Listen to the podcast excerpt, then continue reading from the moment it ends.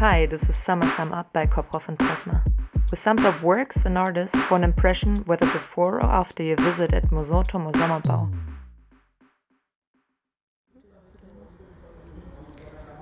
For this episode, we are here at the big outside stage of Mousonturm called Sommerbau. We were able to catch one of the co-curators of the This Is Not Lebanon festival, who's in the middle of the stage build-up for his lecture performance Before Falling, Seek the Assistance of a Cane.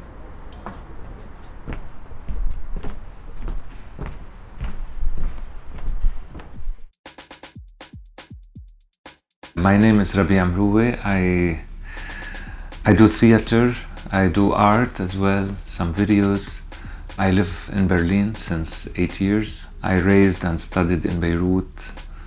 And now I'm here in Frankfurt for This Is Not Lebanon, which is like a series of talks and performances, dance, videos, co-curating this event with uh, Matthias Lilienthal and Anna Wagner. The title, uh, we had like a long talks and discussions about it. And I wanted this title actually because I wanted to make it clear for the audience in uh, Frankfurt uh, that what we are going to do in these two, three weeks does not represent Lebanon. Actually, this represent those artists, those writers, those individuals. So each work represent uh, its honor. Uh, so it all together they also don't represent uh, Lebanon, and this is very important because uh, it's in, in different works we are all the time questioning what is representation and how we do representation. And this is essential uh, topic. So it's like a question about representation as well. And also on the, on the other hand like uh, this is not lebanon. It's a kind also of of uh, another meaning to say uh, our Lebanon, we don't recognize it anymore. So this is not Lebanon. This is what we what we experience now, where we're living now. This is not Lebanon that we we know or that we wished uh, to have.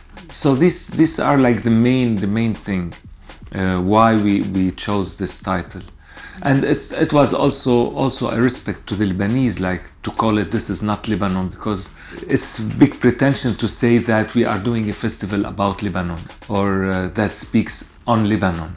It's it's a big pretentious. So it's like this is not Lebanon, and like to talk about uh, Lebanon and the region as individuals from our personal point of view and from our personal history as well it's a kind of uh, modesty and respect to the to, to the Lebanese who are now suffering there.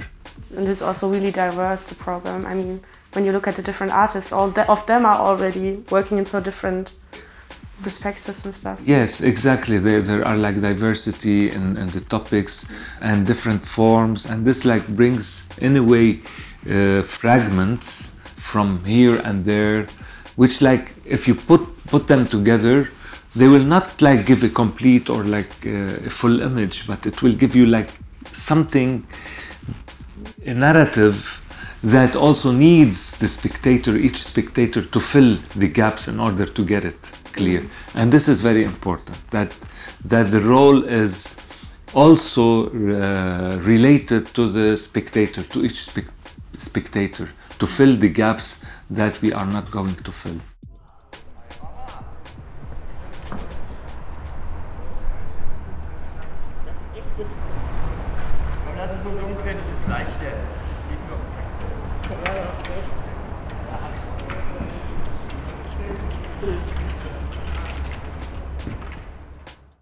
So uh, my role in uh, in uh, this festival, this is not Lebanon, was mainly to curate the discursive program, which is like a series of talks, and uh, I added to it uh, a video program and a concert. A rapper from uh, Lebanon and an electronic musician from Syria, Nasser Butafar and Hello Psycho Aleppo. So this was my role actually to to to do this mainly, but uh, at the same time, like there was like several meetings between between the three of us and between also other assistants, uh, like discussing the program. They were like uh, discussing my program. I was discussing their program. It was like, in a way, like a collaboration at, at the end of the day. The discursive program, like I wanted to invite, first of all, uh, friends that I'm really following their works and I'm inspired by their works, and I, I also knows them, not necessarily personally, but I know I know them, uh, and I wanted them to put like in each panel two of them. And these two to talk to, to each other not to talk directly of course sometimes they were talking directly but i mean like to talk with their ideas with their thoughts with their uh, doubts uh, etc so for example this is how i did with uh, the panel with Ghada uh, Sayegh and Lamia Joreige where Lamia Joreige she started talking about the beginnings of uh, uh, of Lebanon, which is like actually the the ending of the Ottoman Empire and the division of of the area Palestine, Syria, Lebanon. It's like the beginning of uh, seeing this country uh, and the existence of this country, which is in 1920, uh, more or less.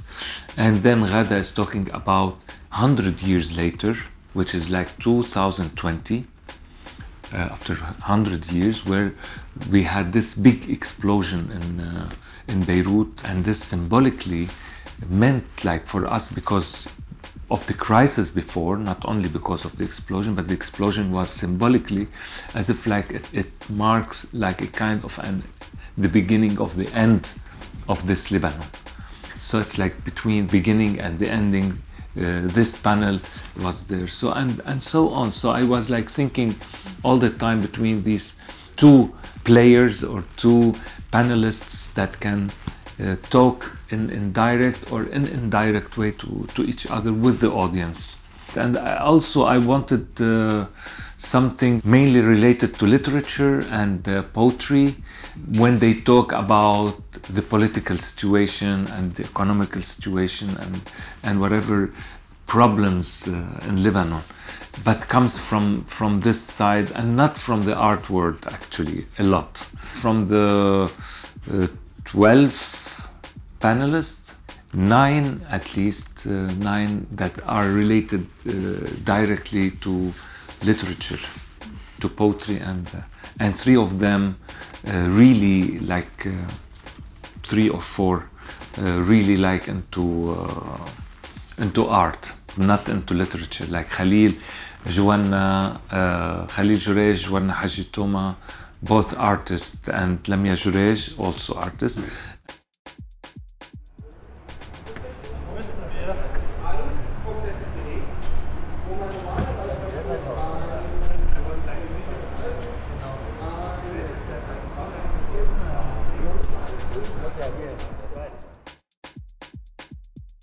My performance titled Before Falling Seek the Assistance of Your Cane. And it's based on an incident that happened to me in Salzburg when I was uh, preparing for uh, an exhibition there in uh, Kunstverein uh, Salzburger. And uh, we put a poster of a leaflet, uh, it's a replica of a leaflet uh, that you drop from that they dropped from warplanes over uh, towns and cities, asking the inhabitants to leave before bombarding. So it's uh, it's a leaflet from the Americans actually dropped over one of the um, Iraqi cities. So I did a replica and I put it in front of the Künstlerhaus. And uh, somebody took it literally and uh, called the police, and it created like a kind of a fuss and like uh, problem. So uh, so we have to take it uh, again. But they evacuated the building, and it was like they they thought that there is really a bomb uh, that going to explode there.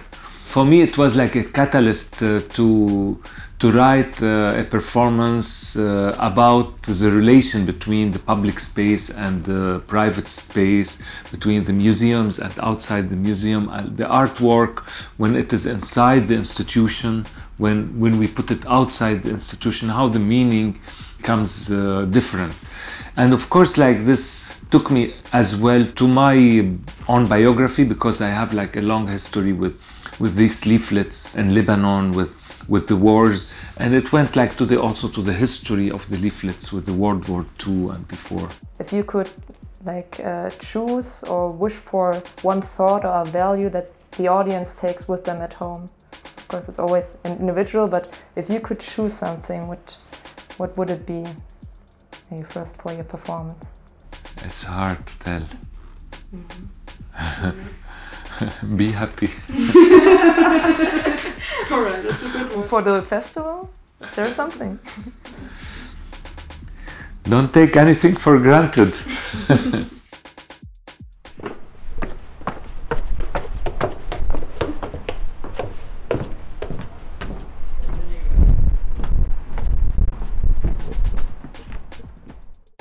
Day or night? Night. Reality or fiction? Fiction. Tea or coffee? Coffee. Theater or museum? Ah, theater.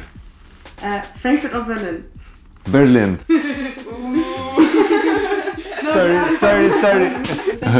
You're welcome. Okay. This was Summer Summed Up by Koproff and Pressma.